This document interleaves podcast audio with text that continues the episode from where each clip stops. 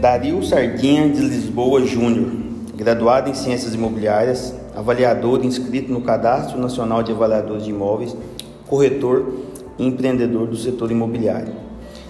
Dario, meu amigo de longas datas, né, trabalhando um tempo junto, e é um prazer tá, ter esse bate-papo com você devido à sua experiência no mercado imobiliário. Então, bom dia Henrique, você, realmente a gente trabalhou um tempo junto, lá no comecinho, né? no meu começo e no seu no começo, meu também. né? E é muito bom ver onde você chegou, é muito bom ver o profissional que você se tornou. Eu acompanho de perto, acompanho seu trabalho de perto. E eu vou ver se eu consigo contribuir em alguma coisa aí, em alguma experiência que eu tive no assunto que nós vamos abordar hoje. Que é isso demais da conta. Eu que agradeço, Dario, assim, feliz em você poder me receber aqui, devido à correria do dia a dia, né? Mas vamos lá para a primeira pergunta. Implementar loteamentos em Anápolis é possível para qualquer incorporadora ou você acha que existe um monopólio aí? É possível para qualquer incorporadora. O que acontece no, no, no anapolino, vamos dizer assim, Uhum. é, são as burocracias do sistema, né, do sistema público. Você tem a data de você dar entrada no seu processo de parcelamento, que seria a, a primeira coisa, a consulta prévia, Certo. mas você não tem a data de terminar. E como o dinheiro não tem divisa, o dinheiro não respeita divisa, os incorporadores de fora muitas vezes não vêm para Anápolis justamente por ser menos burocrático e mais fácil empreender em outras cidades. Certo. Mas é possível para qualquer incorporador incorporar em Anápolis ou fazer parcelamento só em Anápolis, isso é normal. Não, beleza. Quais são os maiores desafios ao tentar implantar um bairro novo aqui na nossa cidade? Hoje, é, os dois maiores desafios que nós temos é a água e energia elétrica. É, a questão da água em Anápolis é uma questão muito séria. É, nó- a Saneago, que é a empresa que é a, é, que é administradora disso aí, né, que é a concessionária disso aí, ela não tem um produto para entregar, ela vende água e ela não tem água para te entregar. Acaba que é um paradoxo aí, né? É, e outra coisa é o seguinte, muitas vezes você tem a, a, a licença da Saneago, que é a chamada VTO, vou tentar usar termos bastante Isso. populares para o pessoal que não é técnico entender. Quando você, a Saneago te emite a licença para você implantar o empreendimento e você precisa dessa licença para você, inclusive, anexar no seu processo na Prefeitura Municipal de Anápolis, na Comissão de Parcelamento de Solo, ela te dá ela por dois anos. Só que às vezes fica cinco anos dentro da prefeitura para se aprovar o projeto. E quando passa esse tempo, é, a sua VTO já venceu. Você tem que renovar. Ou então já mudou a política dentro da, da Saneago, aquela VTO perdeu o valor. Aí ela chega para você e fala o seguinte: não, você pode fazer um sistema, um sistema particular lá e fazer a doação para a prefeitura. Só que é, Anápolis não é uma cidade que tem é, água abundante no subsolo. Então muitas Certo. vezes você fura o poço artesiano para aquele determinado bairro e não dá vazão suficiente. Entendi. Nós, nós temos uma, um exemplo aí de um empreendimento ali, de um empreendedor que ele furou um poço de 236 metros de fundura e não deu vazão suficiente para a quantidade de unidades imobiliárias que ele ia parcelar. Nossa. Ou seja, hoje a conversa com, a, que nós temos com a concessionária é de que possivelmente em 2026 nós teremos água para o seu empreendimento. E aí? Você vai- Possivelmente. é, você vai ficar nesse possivelmente, esperar mais cinco anos, ou seja, você perdeu o time do seu empreendimento, você perdeu o time de venda do seu produto E corre o risco de chegar lá e ainda não ter. E corre o risco de chegar naquela época. Não, nós não fizemos um reservatório que atenda toda a cidade. Ou a cidade cresceu muito mais do que esperava, como vem acontecendo. Então, assim, ah, o- o- os maiores problemas que nós temos hoje em Anápolis, tanto para verticalização quanto para incorporação é, horizontal, como para parcelamento de água, parcelamento de solo são dois: água e energia elétrica. Na Enel acontece a mesma coisa. Você pegar a BTO, dar entrada no seu projeto de prefeitura, na hora de você começar a execução do seu projeto, não tem energia para o seu bairro. Não tem energia para sua incorporador, para sua incorporação. E aí a gente fica como? De mão atada. São os problemas que nós temos. Isso é o básico da gente é, enfrentar para é, empreender aqui. Dario, de todas as etapas para se construir um loteamento, quais as que demoram mais para ter essa autorização?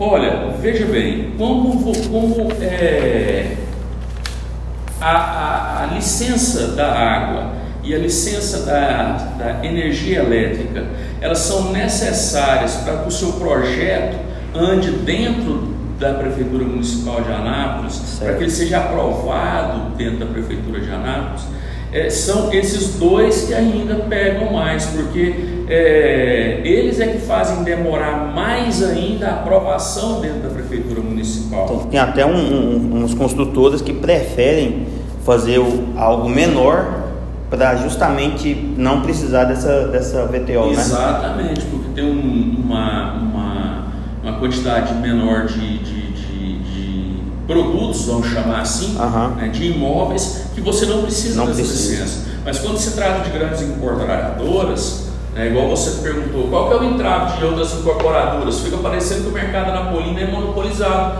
por duas ou três é, empresas. A impressão que o povo que não tem o entendimento é, é essa. E que não é. Não, na verdade não é, como eu te disse, quando o incorporador de fora, o incorporador de Goiânia, de Minas, do Espírito Santo, de São Paulo, do Rio, vem para Anápolis, fala, pô, peraí, é uma cidade complexa demais para você para você empreender. Então eu vou para a cidade B, que é mais fácil, é, lá eu tenho a licença de água, lá eu tenho a, a energia com mais facilidade. Temos o caso aí do Cirela. Exatamente. Veio aqui para concorrer com o produto Alphaville e, e devido a essa burocracia toda desistiram. Exatamente. Eu conversando com um amigo ontem, inclusive no evento que você estava, que ele também é, trabalha nessa mesma área que eu trabalho, de assessoria, consultoria de aprovação de empreendimentos. Ele falou, Dari, tem 11 anos que eu estou com um projeto para ser lançado. Tem 11 anos. anos que eu pedi é, é, a primeira documentação.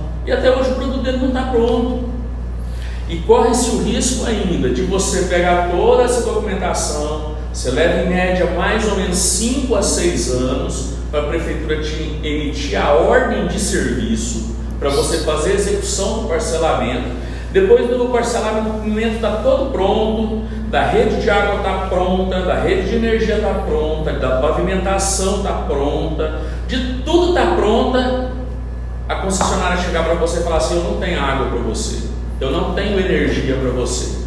Aí o, a Prefeitura Municipal não te emite o decreto-lei para você fazer o registro da, da, das unidades imobiliárias para você comercializar. Então a gente trabalha no mercado incerto, Entendi. no mercado escuro, sabe? E dinheiro você não coloca onde você não tem a previsão de um retorno, é, de um retorno em determinado período, porque existe o aporte, uhum. o aporte não é baixo. É verdade. Né? Não, e, e, você fala interessante porque 11 anos, que seja é, Esse foi um exemplo. Um exemplo, né? Que seja 5, é. né? Já é tempo demais. O estudo que a pessoa faz, mercadológico, em 5 anos já mudou tudo. O mercado muda em um ano.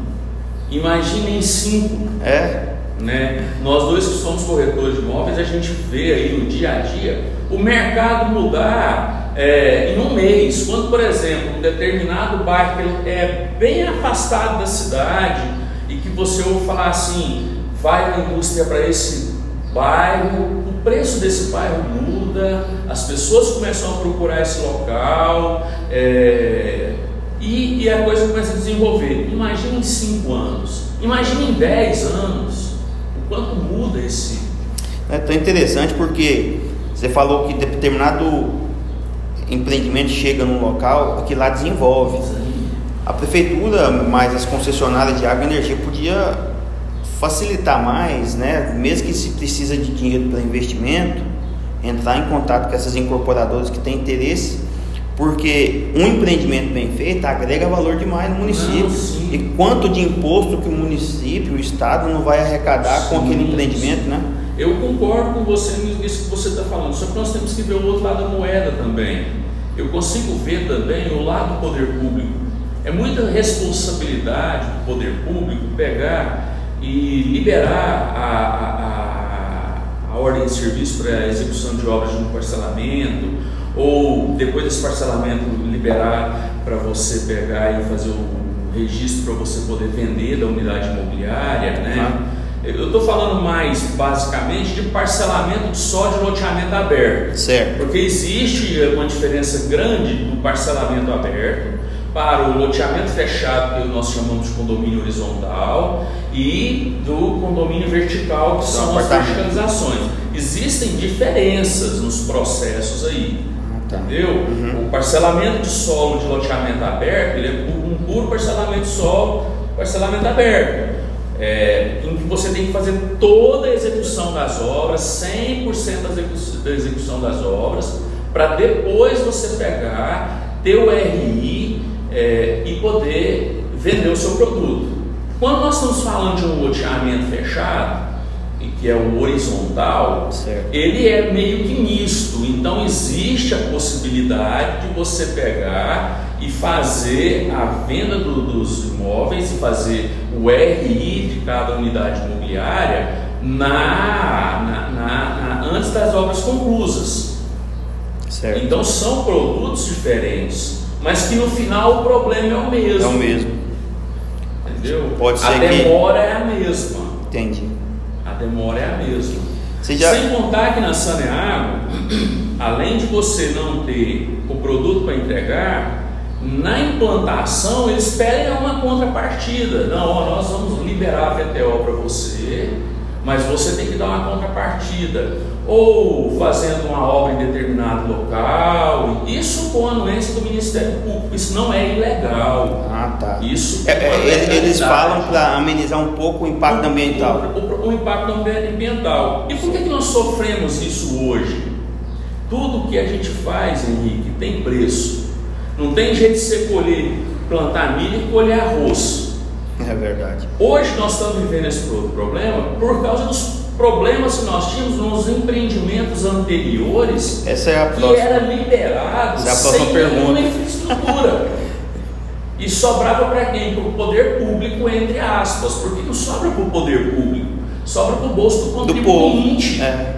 né? Então eu ainda viajo pelo interior e vejo algumas cidades que o pessoal faz parcelamento da seguinte forma: tem um pasto, o cara vai lá, abre as ruas e começa a vender. E depois a prefeitura que se vire para pôr energia, para pôr água, para pôr escola, para pôr creche, para pôr meio-fio, para pôr asfalto. Isso tudo sai do bolso do contribuinte.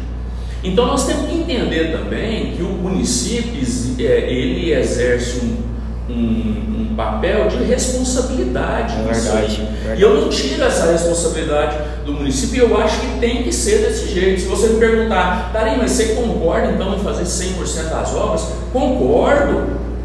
Empresa privada, ela visa lucro, então ela coloque, imputa no preço. O valor final. O né? valor final e venda.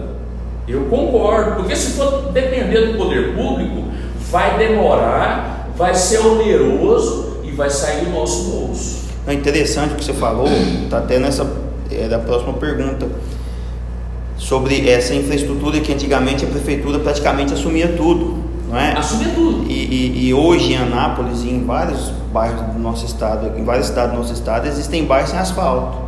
Ainda. Por conta disso, porque fica caro, às vezes o, o loteamento foi feito de uma maneira errada, irregular e fica difícil até para a prefeitura então, ir lá colocar o saneamento básico. Ou então de acordo com as regras da época. Da época.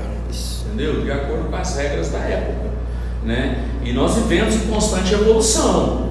Uhum. Então, é, o que eu critico, a minha crítica, como quem trabalha nisso, é que as coisas deveriam ter todas essas regras que tem aí. Não sou contra elas. Certo mas que tivesse prazo determinado para que fosse cumprido esses, essas análises dentro do poder público. não existe nenhuma, nenhuma é, justificativa para você dar uma entrada no processo dentro do poder público, que a primeira coisa que você faz é a consulta prévia, e levar cinco anos você pegar uma, uma ordem de serviço para você começar a executar a sua obra. Muito tempo. Sabe por quê? Porque o poder público pode falar para você dentro de um mês o seguinte: não, eu não vou autorizar você fazer. Não tem viabilidade técnica. Não tem viabilidade técnica para fazer. Pode levar 30 dias para fazer isso. Ou então 30 dias para te falar assim: pode anexar o restante. Vamos fazer o restante. Um, a minha crítica é a burocracia. E o seguinte: a lei ela é muito clara, a lei ela é muito específica. Mas cai na mão de um analista, ele entende de um jeito. Cada analista tem uma Cai na mão de outro analista, ele entende de outra. Eu acho que existe uma burocracia muito grande, que nunca foi revertida, certo? E inclusive teve um, um determinado prefeito, eu não vou citar o nome dele, certo. quero citar o nome de pessoas. Não, é melhor. Que nós estivemos reunidos numa reunião e uma das promessas dele, depois de eleito, antes de sair, de, de, de tomar posse, é: eu vou ajudar na desburocratização. E não ajudou em nada, continua burocrático do mesmo jeito, desde a época dele até hoje. Certo. Não mudou nada. Então, é, muitas vezes o, o empreendedor, o representante do empreendedor, ele fica com a pastinha debaixo do braço, indo nos órgãos públicos, como se ele estivesse pedindo favor para empreender na cidade, trazer divisas para a cidade. Porque quando você implanta um empreendimento desse, você está implantando milhões, você está gerando emprego. Direto, indiretamente, de né? De todo jeito. Entendeu? Então, assim, eu acho que falta um pouquinho de bom senso no poder público municipal municipal, para que haja agilidade no processo. Quando eu estou falando agilidade no processo, eu não estou falando para falar sim para tudo, não. Claro, claro. Eu estou falando para falar não também, falar não, isso aqui não pode, mas arruma e traz para mim. Mas tem uma, uma, res, dias, uma resposta rápida. É, uma resposta rápida. Uma resposta rápida. É como eu te disse, dinheiro ele não pode ficar parado. Nós que trabalhamos no mercado imobiliário, nós sabemos que dinheiro só dá lucro se ele movimentar. Movimentar. Não, e é tão interessante. Senão os empreendedores não iam mexer com isso, ia pôr dinheiro na poupança. É, é tão interessante o que você está falando, essa burocratização de tudo aí. Eu estava lendo uma matéria ontem que a Aparecida de Goiânia está a cada ano aproximando de Anápolis no PIB. Essa burocratização afasta demais os empreendedores de Anápolis. É, e se você pegar a lei de parcelamento de solo de Anápolis e a lei de parcelamento de solo de Aparecida, você vai constatar o que eu estou te falando. O empreendedor prefere ir para Aparecida. E aí é o que você falou, eu li essa matéria também. A cada ano que passa, é, Aparecida se aproxima na, no PIB de Anápolis. E eu não te dou dois anos para ultrapassar. Eu costumo dizer que Anápolis é a cidade das pedras fundamentais. Se lança muita coisa em Anápolis e pouca coisa no final acontece e funciona. Né? Nós temos aí o aeroporto de cargas que está parado, nós temos aí o centro de convenções que está parado por falta de energia. Não tem energia para um centro de convenções. O Estado construiu um centro de convenções. Gastou milhões. Gastou milhões, não tem energia. Estado. Então, assim, é, eu estou fazendo, uma, uma, nesse momento agora, uma crítica de um cidadão contribuinte. Certo. Estou fazendo crítica ao governo. Entendi.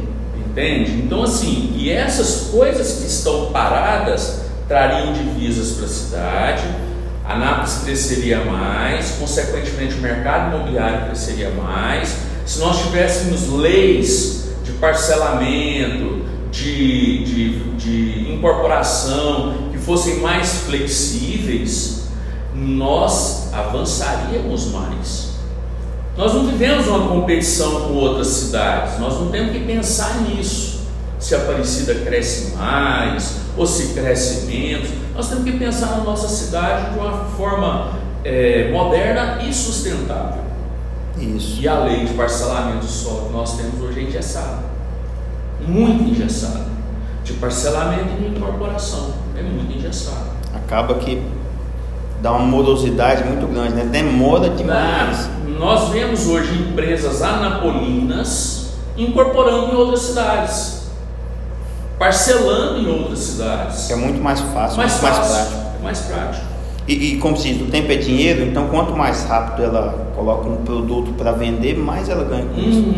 Sem contar a visão que muitas vezes o, o, o poder público, quando eu falo poder público, estou falando de uma forma geral, certo. vê do incorporador e do empreendedor imobiliário. Uhum. Isso mudou muito de uns anos para cá na Prefeitura de Anápolis. Nós somos vistos com, os melhor, com melhores olhos, mas há um tempo atrás nós éramos vistos como o pessoal que veio somente para ganhar dinheiro e mais nada. Não era visto como o empreendedor que estava trazendo modernidade para a cidade. Isso mudou um pouco lá, uhum. sabe? Mas nós éramos muito mal vistos. E o cara já vem querendo empreender em Anápolis. Pelo poder um público? Pelo poder público. Era assim. Era assim. Mente muito fechada, né? É, é. Então quer dizer, tem mudado, tem melhorado, mas nós precisamos de leis de, de, nesse, nesse, nesse, nesse sentido de, de, de incorporação, de construção, de parcelamento, que sejam mais ágeis. E precisamos que esses técnicos que analisem isso também tenham uma, uma, uma visão mais é, é, humana do empreendedor. Certo. Entende? Não, é complicado porque, como você falou, isso a gente vê em várias áreas do setor imobiliário. Cada técnico tem uma visão diferente. Sim. Nós, se a gente for levar um pouquinho, só abrindo um adendo aí, para a sua para para vistoria lá, para a engenharia dos bancos. Engenharia então, dos bancos. É, é, muito instável hoje. Cada, cada, avaliador tem um preço, não, não tem uma, uma, uma, um valor de mercado assim. E aí eu entro em outro assunto. Você que não faz parte dessa, dessa desse assunto pauta que você está tratando comigo, mas eu acho que, e eu sou completamente contra que engenheiro seja avaliador de imóveis. Eu acho que a Caixa tem suas regras, suas leis lá, e eles é, têm um engenheiro como avaliador, mas quem avalia imóvel é corretor de imóveis. Eu defendo isso aí abertamente. Engenheiro não sabe o valor de imóvel, não. Ele pode saber o valor que foi gasto na construção. Isso, agora o valor de mercado é o Agora, corretor valor que de está mercado é outra coisa, outra conversa. Engenheiro não é habilitado para colocar valor de mercado no imóvel que está sendo financiado. É, Isso aí, eu, verdade. isso aí eu bato com qualquer um de frente. Não adianta. Ele pode saber ali, ó, às vezes ele vai lá, avalia uma casa em determinado local, faz a avaliação, ó, essa casa vale é, um milhão de reais porque o, o que eu estou vendo aqui, o cara gastou em material, papapá. Mas às vezes o cara gastou aquilo, empreendeu num lugar que não era tão valorizado e a casa não vale aquilo. Ou a casa Ou já vale muito mais pelo valor agregado. Mais pelo valor agregado, ou porque durante o período de construção houve uma melhoria naquele local e subiu. Então o engenheiro não tem qualificação para avaliar imóvel. Eu sou muito, muito radical nisso aí. Avaliador de imóvel é corretor de imóveis. É, concordo. E a Caixa Econômica Federal não valoriza isso aí. E nem os outros bancos. Nem os outros bancos. Né? E, então eu acho que quem tinha que avaliar era o corretor de imóveis. Certo, não, concordo também. Dario, vamos lá. Voltando aqui, o plano diretor de Anápolis. Você- quais são suas críticas ou elogios para o plano diretor nosso? Anápolis é uma cidade pequena, de poucas áreas hoje ainda restantes no município para crescimento populacional. É, Nós já é uma outra, já é a próxima pergunta também que já responde tudo nessa. É, eu acho que o plano diretor ele, ele, é um plano diretor que ele tem atendido sabe, tem atendido. Nós temos muita dificuldade realmente com, com o crescimento habitacional, nós temos limitações muito grandes, né?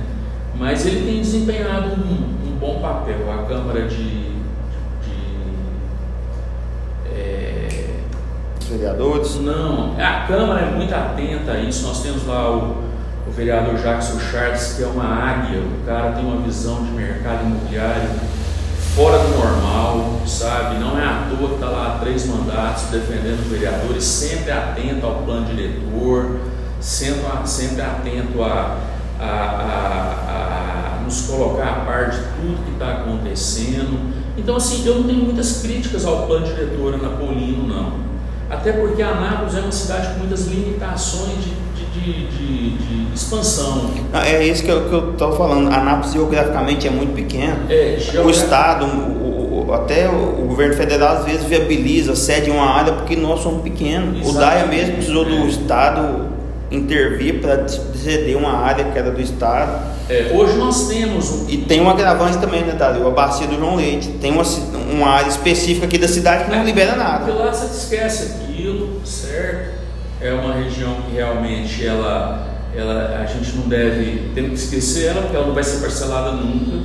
Né? E eu acho correto. Eu também concordo, porque a sustentabilidade nós é, temos que. Nós não podemos esquecer de que o crescimento populacional de uma cidade, o crescimento econômico de uma cidade, ele não pode sobrepor o, é, é, sobre a, o meio ambiente. Isso. Tem que ter uma harmonia nisso aí. Tem que né? ter uma harmonia nisso aí. E na verdade eu acho que o meio ambiente tem que estar até acima um pouquinho.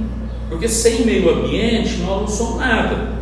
Nós estamos aí já sofrendo com uma falta d'água na cidade por falta de chuva muito grande. É. Nós estamos em período de chuva e não está chovendo. É verdade. Né? É, com relação à expansão, nós temos pouca coisa hoje para expandir. Nós temos para o lado de Brasília, para o lado de Interlândia, do lado que fica a base aérea. É o que nós temos. Né? Nós não temos mais do que isso. Visto é que nós já temos empreendimentos hoje limítrofes a Anápolis, né? Uhum. que são de outras cidades em que o Anapolino é o maior consumidor. É. Nós podemos aí citar dois, que é o Garden Club, ali no Daia, ali no Daia está praticamente todo vendido. Parece que faltam 80 unidades. Eu vendi algumas unidades lá. É, empresa boa de trabalhar com ela. E tem a BR 150, o BR, o B, é BR 153, 153 uh é, Reserva 153. Reserva 153, que é Goianápolis. Que é Goianápolis. Então nós também temos que entender o seguinte: hoje nós somos uma cidade interiorana de 400 mil habitantes. É. Então não é tão interiorana. Uhum. Já é um polo metropolitano. Verdade. E o futuro é, se nós não temos áreas, os empreendimentos vão para cidades limítrofes, vão para Abadiânia, vão para é, Leopoldo de Bulhões, para Silvânia, para Goianápolis, cidades que são. Você tocou um ponto interessante. Nós temos aqui em Anápolis Jardim Promoção. Sim ele foi um dos primeiros que foi limítrofe. A metade e dele está. É Anápolis. E Abadiânia. Aí acabou que muito tempo nem Abadiânia nem Anápolis assumiu. Esse é um problema. Esse, esses novos aí, será que não corre esse risco? Esse é um problema que nós vamos, que nós vamos enfrentar e que o poder público vai ter que entrar num acordo com outras é, prefeituras, que, por exemplo, eu conversando esses dias com um empreendedor lá do, do, Garden, Sei. E ele falou, olha, Dario aqui está no município de Silvânia, então Silvânia vai ter que fazer a coleta de lixo. Só que a coisa é tão complexa que nós estamos pensando em coleta de lixo. Mas nós não estamos pensando no sistema de saúde que sobrecarrega, nós não estamos pensando no sistema educacional que também sobrecarrega. Né? Então, quer dizer, quando se implanta um bairro limítrofe a uma cidade está muito distante do polo da outra cidade, Aquele bairro é de outra cidade, mas Porém, sobrecarrega a cidade, a cidade vizinha, que é Anápolis. Então eu acho que vai ter que chegar aí na, na, na, na lei de, como se disse agora há pouco, você me perguntou sobre o plano diretor. Plano diretor. Aí, que eu, vai ter que negociar não, isso aí. Isso, vamos, vamos falar então agora da emancipação, não é? Uhum. Talvez é, a solução seria emancipar o município para que essa área passe a fazer parte do município Anápolis. Emancipar o município como? É, é, entrar em acordo com, com, com a, a cidade vizinha para tentar fazer uma doação, uma doação daque, ah, daquele, daquele, daquele município ali para a cidade de Anápolis, tendo em vista que é, fica. Não, mas aí já não é no âmbito municipal. Aí tem que aí ser. Já é no âmbito, estadual. se não me engano, estadual. Entendi. Tá? Se não me engano, estadual. Eu não sei qual é a lei que trata desse desse assunto, se ela é federal ou se ela é. Se ela mas é assim, é, é, essa é uma hipótese que pode ser feita, mas, mas ser, a discussão está aberta. Mas vai ser uma coisa que vai ter que ser trabalhada, os problemas estão chegando e chegam muito rápido. Quando esses bairros estiverem populacionados já, né, uhum. eles vão trazer algum, esse tipo de problema e aí os governantes vão ter que criar alguma coisa para resolver o problema. É. É, é. muito ruim, porque eu não vou falar de Anápolis, nem de Brasil, nem de, de Estado, eu vou falar do ser humano. O ser humano ele é tendencioso a resolver o problema depois que ele acontece. Ele não tem não aquela quer, prevenção, ele não né? Quer criar, ele não quer criar uma solução antes. Né? Porque muitas vezes a solução envolve uma palavra só, não. Entende? Então, quando foi criar aquele bairro lá perto do, do de Branápolis, vamos dizer assim, um bairro, é, vamos falar de, um, de, um, de, um, de uma imaginação, né? Uhum. É, não, não vai criar porque aqui é município de Abadiânia e Abadiânia não vai dar, não vai dar suporte. A Abadiânia tinha que falar não, não, não vai porque eu não vou poder atender. É. Né? Então às vezes fala, falta a palavra não. Não vou liberar porque não vou, não, não vou dar conta de atender. Ou se não, assim, vamos, vamos marcar uma reunião com o município vamos, de Anápolis para a gente entrar num acordo. É, não, então o município de Anápolis eh, faz a compra e você que é um incorporador faz uma compensação. Alguma coisa vai ter que acontecer nesse sentido. Só que a gente só pensa nisso depois. A gente pensa muito no lucro, né? E uhum. depois no problema. Depois do problema. Não, verdade. Dario, de acordo com isso que a gente está conversando, você acha que existe, é, é, que é possível crescer de forma equilibrada? Área rural, área urbana? Você acha que ainda é possível ou Anápolis já está no limite da expansão? Anápolis está no limite da expansão. Existem pouquíssimas áreas rurais em Anápolis. Né? É, tanto é que, que Anápolis, a, a vertente de, de, crescimento dela é industrial, ela não é pecuarista. Uhum. Existem poucas, poucas propriedades rurais e as poucas que existem são fazendas é, de produção de leite, produção mais familiar, né? o, o é, é, é verdura, essas coisas. Mas eu acho que está no limite. Eu acho que já está no limite. É. Justamente por causa desse pequeno, por ser uma cidade pequena em termos de, de, de Geográfico. geográficos. Não está certo. Daí falando de loteamentos. E se a gente for pensar em mercado imobiliário, mercado imobiliário em 10 anos as coisas mudam muito. Demais. Né? Vamos falar de uma área que eu falei aqui agora para você, que é entre a Jaiara e Interlândia. É, nós já temos bairro que faz limítrofe Miranápolis, que é o Aldeia dos Sonhos. Uhum. De Miranápolis para Sousânia é um pulo. É. De Sousânia para Interlândia é outro pulo. Então imagina, vamos imaginar nós aqui, eu não vou chegar nisso, mas você vai, mas daqui 50 anos. Você vai falar assim, realmente lá atrás, há 50 anos atrás, eu conversava com o finado Dari. E o Dari falava que isso aqui já ia estar populacionado. Então, se a gente for pensar como mercado imobiliário, que é um mercado que você pensa para frente, uhum. é, em 20, 30 anos, nós vamos ter bairros chegando lá em Interlândia, é. que já é divisa praticamente com Pirinópolis.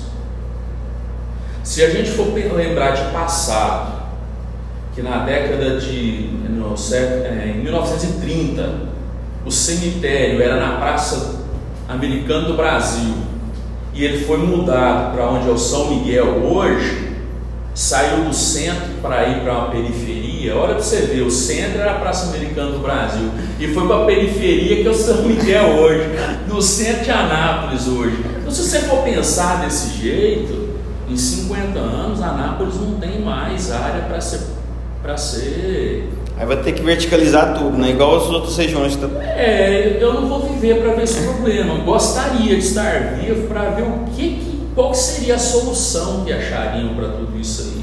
Se a gente for analisar, se, se, o primeiro prefeito de Anápolis tivesse uma, uma visão, não é culpa dele, tivesse uma visão é, é, é sustentável, Anápolis hoje teria, teria condições muito mais que Pirinópolis, é uma cidade turística por causa da, das águas que, que banham a cidade.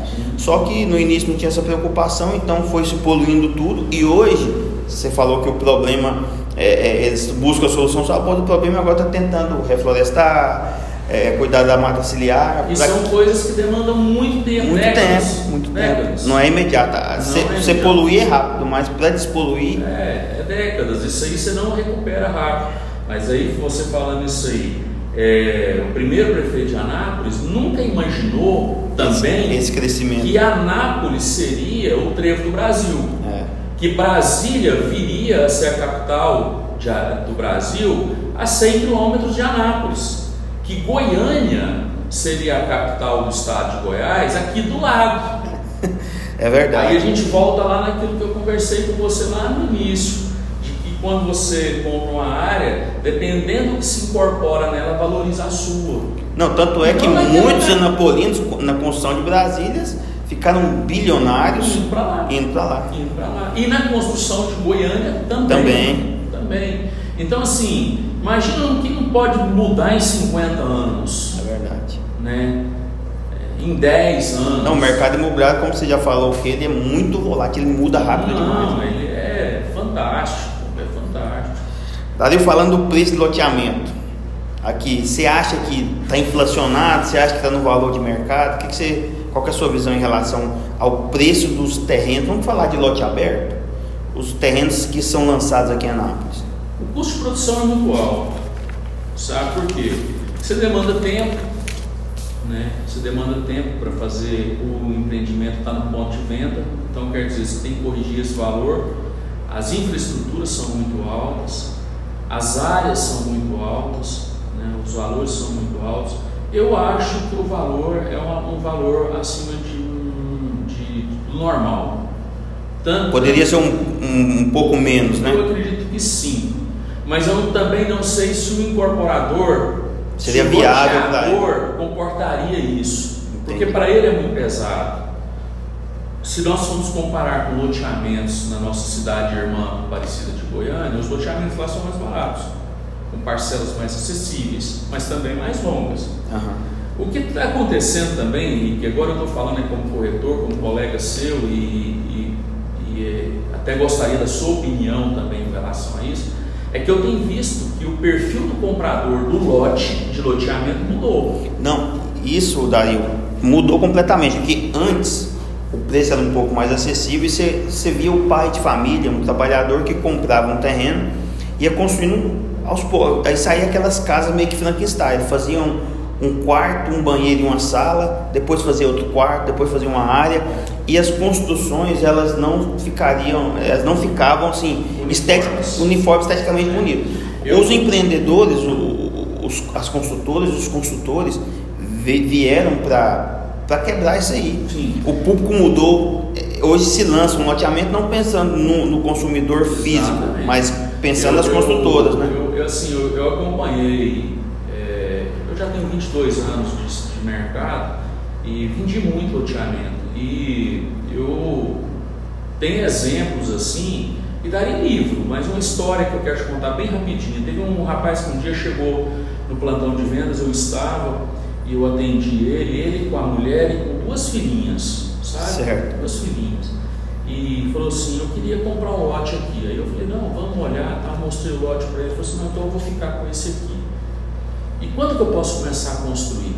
Eu falei, não, eu vou fazer um negócio do senhor aqui, eu vou preencher a proposta do senhor aqui, o senhor me dá os documentos do senhor e o senhor pode construir, começar a construir imediato. Ele, posso começar a construir imediato mesmo? Você está falando sério? Eu falei assim, pode, pode sim. Isso era num sábado. No domingo ele já estava morando lá numa barraca. É sério. Ele estava morando ele, a esposa e, e as filhas. E Olha hoje só. ele tem a casa dele lá. Por quê? Porque ele queria parar de pagar o aluguel e ele não tinha condição de comprar uma casa. O valor da prestação é do aluguel. Exatamente, ou era menor, né? E, então quer dizer, esse perfil mudou. Mas por que, que esse perfil mudou? Porque ao longo dos anos o mercado mudou. O financiamento habitacional ficou mais fácil para atender esse cidadão Ficando mais fácil o financiamento habitacional para atender esse cidadão, o comprador do lote parou de ser esse cidadão e começou a ser o construtor. Isso, verdade. Certo? E aí o que, que acontece? Bairros mais organizados, bairros mais uniformes em padrões de casa, né? E uma segurança até maior para o incorporador na carteira de receber o lote dele mais rápido e sem o problema da inadimplência. Porque o construtor ele compra, constrói e no pior das hipóteses ele vai te pagar a hora que ele receber o imóvel. É. Então o perfil mudou. Não, é interessante porque é, entrou aí o, o, o financiamento imobiliário, porque. Ele sempre existiu, Henrique. O que aconteceu com o financiamento imobiliário foi o que tornou mais fácil, mais acessível, mais acessível, sabe? Mais uhum. acessível. E mudou também o comportamento do construtor de construir grandes casas. Começaram a, a, a ver que esse público que eu estou te falando, do cara que foi morar numa barraca, uhum. ele queria uma casa menor e ele dava conta de pagar. Então o, o, o mercado ele mudou no todo em muito pouco tempo, se você for analisar. Ele mudou em 10, 15 anos, ele mudou. Antes o cara comprava um lote, a gente ouviu falar disso demais, e pagava 10, 15 anos a prestação do lote dele, sem construir. É Hoje não existe isso. Só se o cara for louco, chegar no loteamento, pegar e comprar um lote lá em 180 parcelas tem que pagar. Só se for, se tiver isso como uma poupança, como um investimento futuro, que ele não está ligando para quanto. Mas se for para um morador, ele não vai comprar um lote a prestação e vai construir um barraquinho. Ele vai já direto construir comprar uma casa. Uma casa. Mas isso é tão interessante nessa mudança de perfil de público. Isso né? aí não é imposição minha, é um bate-papo que eu estou tendo uhum. com você. Você você deve vender mais para esse público do que eu. Então você deve entender muito mais desse público do que eu. Não, é o que, que acontece. Eu faço uma pergunta que é sobre a testada do, do, do, do lote. lote. Então, é, é Hoje, para um, um incorporador, para um construtor, é muito melhor aquele famoso 12 por 25, que, é. que esse para atender justamente esse público. Sim, eu concordo com você nisso aí, acho que é muito melhor a testada de 12 por 25 que 10 por 30, uhum. não resta dúvida, mas os loteamentos novos que estão vindo aí hoje já não são mais nem desse jeito. já estão vindo 10 por 20. É. E se não estou enganado, não estiver enganado, é, deve logo isso aí mudar para 180 metros quadrados. Que aí você vai ter um 9 por 20. Entendeu? Justamente por quê? Porque mudou esse público. É. Né? É Mas o tamanho ideal? Se a pergunta for, Dario, qual o tamanho que você acha ideal? 10 por 30 ou 12 por 25? 12 por 25, 25. lógico. Não, é igual você falou, o mercado muda muito e, e, e as incorporadoras têm que estar atentas a isso, né? Porque Sim. não adianta você lançar um que ela achava ideal, mas o mercado está tendenciando para outra. O nosso. É... Esse, eu estava ouvindo um podcast há um tempo atrás de um, de um empreendedor lá de São Paulo.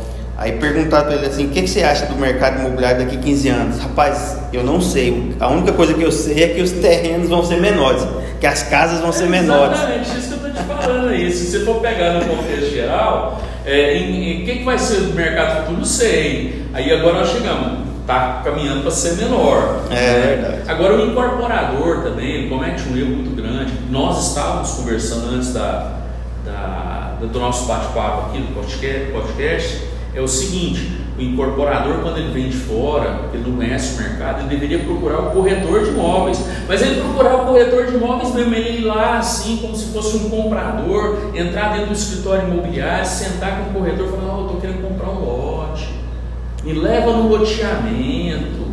Aí você leva, mostra, sem saber que ele é um incorporador, para ele tomar pé de mercado, como é que funciona. Não, é tão interessante isso que eu tava. Aí, não, aí o cara chega, a primeira coisa que ele faz é o seguinte: vou ligar minha entidade representativa. Aí liga lá na associação, não sei das quantas fala com o presidente da associação. Só de ser presidente ele já se acha. Eu sou presidente de associação, viu? Eu tô falando, você tá falando é por mim. Por você é por mim mesmo.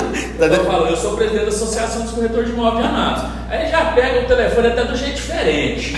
Não, pode vir para Anápolis, vende tudo, os corretores é bom, que não sei o que, mas ele não tem esse feedback de sentar com o cara que está na ponta, entendeu? De vou sentar com um cara lá, e aí ele vai lá na sua imobiliária, senta na sua mesa. Rico, eu estou vindo para lá, estou querendo comprar um lote e parcelado. Não leva no loteamento ou no condomínio, aí você vai, você mostra tal. Aí depois ele fala, você fala, não, cara, eu estou fazendo uma pesquisa. Parece que você estava ouvindo eu conversando ontem. ontem, o que, que acontece?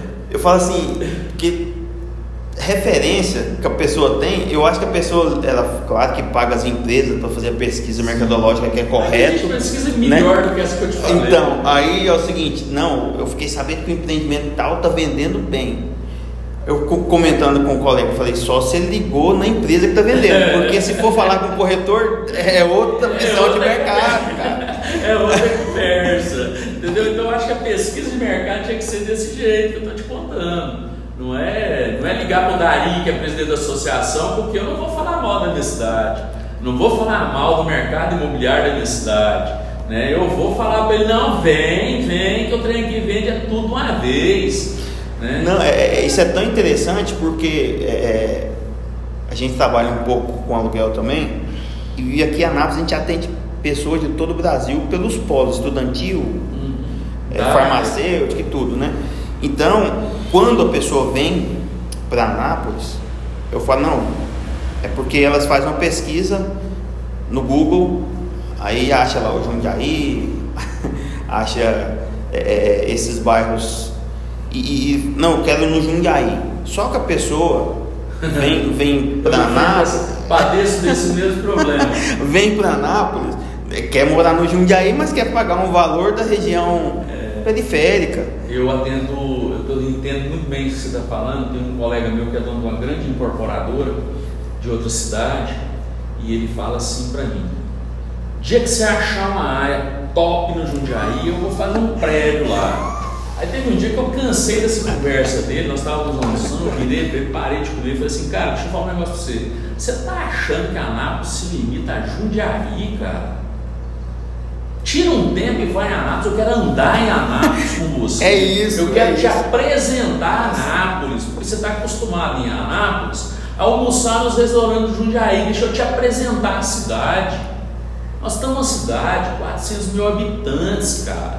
Nós temos, né? O, é, ué, nós tem, temos bairros. Tem bairro que é uma própria cidade aqui dentro da outra. É, exatamente, bairro que é uma própria cidade dentro da outra. Bairros, inclusive, com ruas mais largas e áreas mais apropriadas do que o próprio Jundiaí. É verdade. Né? Aí nós vamos voltar no tempo. Imagina daqui 20, 30 anos o Jundiaí com aquele monte de prédio velho. Daqui 30 anos.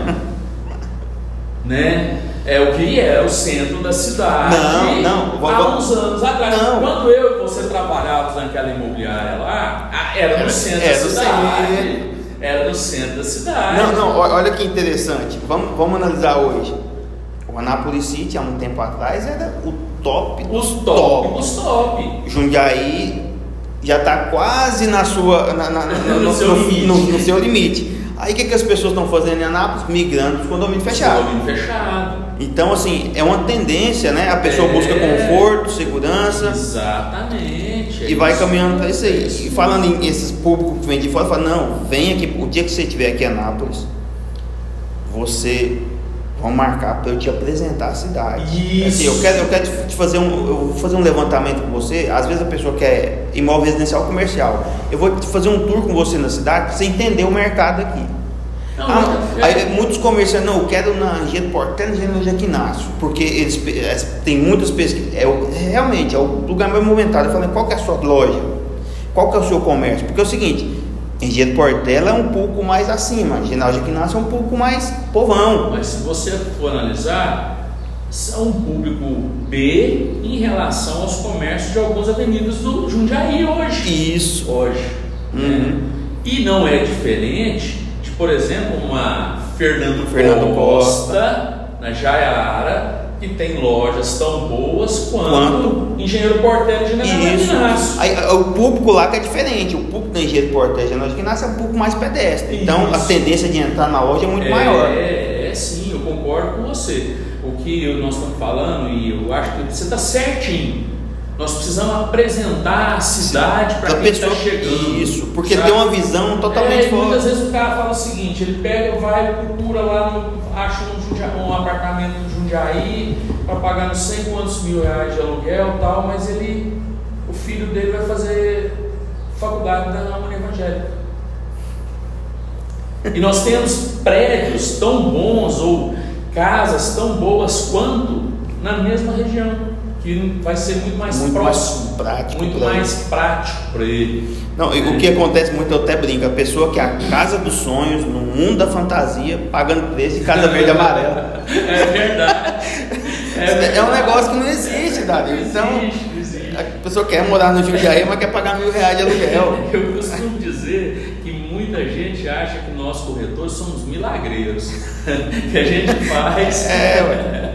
Não, é Não, e outra coisa, falando pra gente ir já caminhando pro final, mas assim, é, você é avaliador também, o que as pessoas elas querem tendenciar a nossa avaliação. Claro. É, é muito melhor para nós avaliadores, corretores, que chega, não, essa casa sua aqui eu vou vender ela por um milhão de reais. velho. Todo dia eu quero vender um imóvel de um milhão de reais. Mas é o mercado que vai determinar aquilo ali. Se Você vai esse- direcionar isso, né? É, e eu não sei se acontece com você como avaliador também, é, como corretor, avaliador, a pessoa chama a gente na casa para fazer avaliação.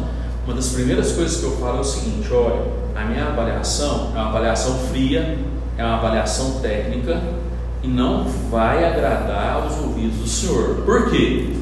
Porque o senhor criou a família do senhor aqui. Tem um sentimento ali O muito senhor forte. nasceu aqui. A mãe e o pai do senhor viveram aqui. Então, o preço meu é frio. Aí eu dou o preço. Aí a pessoa. Vou chamar outro. Chama outro, é a mesma história. Então, quer dizer, é outro também, outro assunto, até para um outro podcast. É. Seria muito interessante a gente conversar Não, é- sobre o mercado. É, porque é interessante, a gente está fugindo aqui um pouquinho, os telespectadores vão tá falando de. Mas tudo do É. mercado imobiliário, uma coisa leva a outra. Tem pessoas totalmente fora de noção, coloca o valor sentimental naquilo ali e, e o imóvel, infelizmente, a pessoa tem uma pérola na mão, só que vai morrer com essa pérola porque não tem É, assim a, a sensatez de ouvir um profissional quanto ao valor de mercado O daquela. que acontece também, sabe, irmão? É, o que eu acho é o seguinte: é, uma vez eu fazendo um curso de pós-graduação, um professor falou assim para mim: nós temos que entender que o brasileiro, ele geralmente vai comprar um imóvel durante a vida toda dele. E por isso que ele põe tanto valor, Henrique, naquele imóvel. Porque ele não tem uma cultura, por exemplo, do americano que investe em imóveis. Né? Investimento é, diferente. dife- é, o investimento é diferente. Lá é você diferente. compra, se for viável É. vender, você já vende, vai para e outra. outra coisa, lá, lá tem quem compra e já, já vende, tem quem compra é, é, na hipoteca e com o aluguel paga a hipoteca. O mercado é um mercado diferente. Né? É, então, muitas vezes o, o- o- o nosso cliente tem aquele amor danado pelo imóvel. Por quê? Porque é o único imóvel que ele teve na vida. É Ou às vezes nem não, é, não foi dele, foi do pai dele que deixou para ele, né? E ele Então, já tem aquela carga é, toda. então é uma carga emocional muito grande. A gente não deixa de, de ver nos nossos clientes que é uma carga emocional muito desgastante a compra de um imóvel e a venda de um imóvel. E o quanto a gente consegue absorver isso para o nosso cliente. Quando tem um corretor no meio, esse desgaste é menor. É, você intermediar sempre acaba que aquele peso ele é dividido, né? Sim.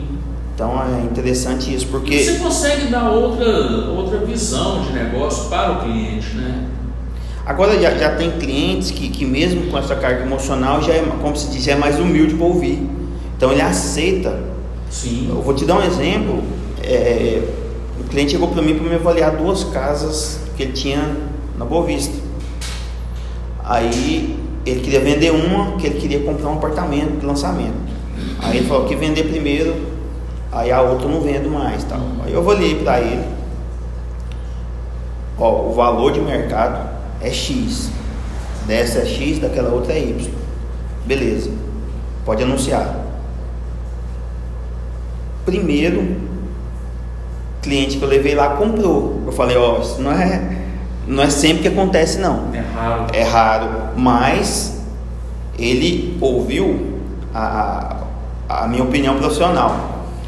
Aí o, o vizinho dele ficou sabendo que vendeu rápido, me ligou, eu fiquei sabendo que você vendeu rápido, eu quero vender a minha. Eu falei, não, vou lá avaliar. Aí eu avaliei X, não, não vendo a minha. Colocou 50% a mais do valor de mercado. Tá até hoje. É o que a gente. Então não adianta você super faturar um negócio e ficar parado. Não, não adianta. A gente tem que, que às vezes enfrenta muito esse problema porque o, o cara que está querendo vender o imóvel, ele ele quer avaliar o imóvel dele pelo que o vizinho está pedindo, pelo que o parente disse que vale, e nem sempre é assim. Né? Nem sempre não, nunca, é nunca é desse é. jeito. Nunca é desse jeito. Então, assim, é... mas é um mercado maravilhoso. Nós começamos falando de um assunto, acabamos migrando para outro. Não, mas é, é um mercado que é um assunto que realmente assim me empolga muito. Eu gosto muito do mercado imobiliário, sou apaixonado pelo mercado imobiliário. Passa raiva. Passa raiva, passa aperto, ganha dinheiro, vai levando. É a vida, né? É Tem que ter essas vida. emoções aí, esses altos e baixos. É, isso aí. Não, Danilo, assim, foi um prazer conversar com você. Eu queria que você, assim, finalizasse falando para as pessoas onde te encontrar, como te contatar, sua consultoria, seus serviços, assim, para que o pessoal possa, possa te contactar. Eu vou dizer o seguinte, quem precisar de um consultor, de um, de um assessor, e se o Henrique tiver muita tarefa, não te poder, puder estar tá te atendendo, você entra em contato com o Henrique que o Henrique passa meu telefone. Opa, não, que honra, que honra. Eu não vou concorrer com o meu colega, não. Que, que é isso? Não, isso é nobre da sua parte, mas aqui é parceria total. E mais uma vez, Dário, eu te agradeço por Obrigado, tudo aí. Que, é, esses anos aí de, de, de, de, amizade, né? Não é só uma parceria, não, é uma amizade aí. Mesmo. E engraçado que amigos, às vezes a gente fica muitos anos sem ver, muito tempo sem ver, mas quando vê a amizade é, é a mesma. É, é interessante, porque a distância não é geográfica, não, né? A é distância é, é, ali do coração mesmo. Eu te agradeço. Vamos fazer aí uma, um outro bate-papo aí, fazendo um comparativo, te dando uma ideia sobre a época de como nós começamos, quando nós começamos e a época de hoje. Tanto que a, tecnologia Nossa, Deus, vamos fazer, é, vamos fazer. Boa ideia. É, essa mudança do mercado. Nossa, em pouco tempo. Muito pouco em tempo. pouco tempo. Né? É eu acho que é um assunto interessante aí, vai ser legal. Aí já fica aí o pessoal que está nos ouvindo que em breve nós vamos ter um novo podcast comparando o mercado imobiliário de hoje e de 20 anos atrás. Exatamente. Valeu, obrigado, beleza, obrigado, viu? Obrigado.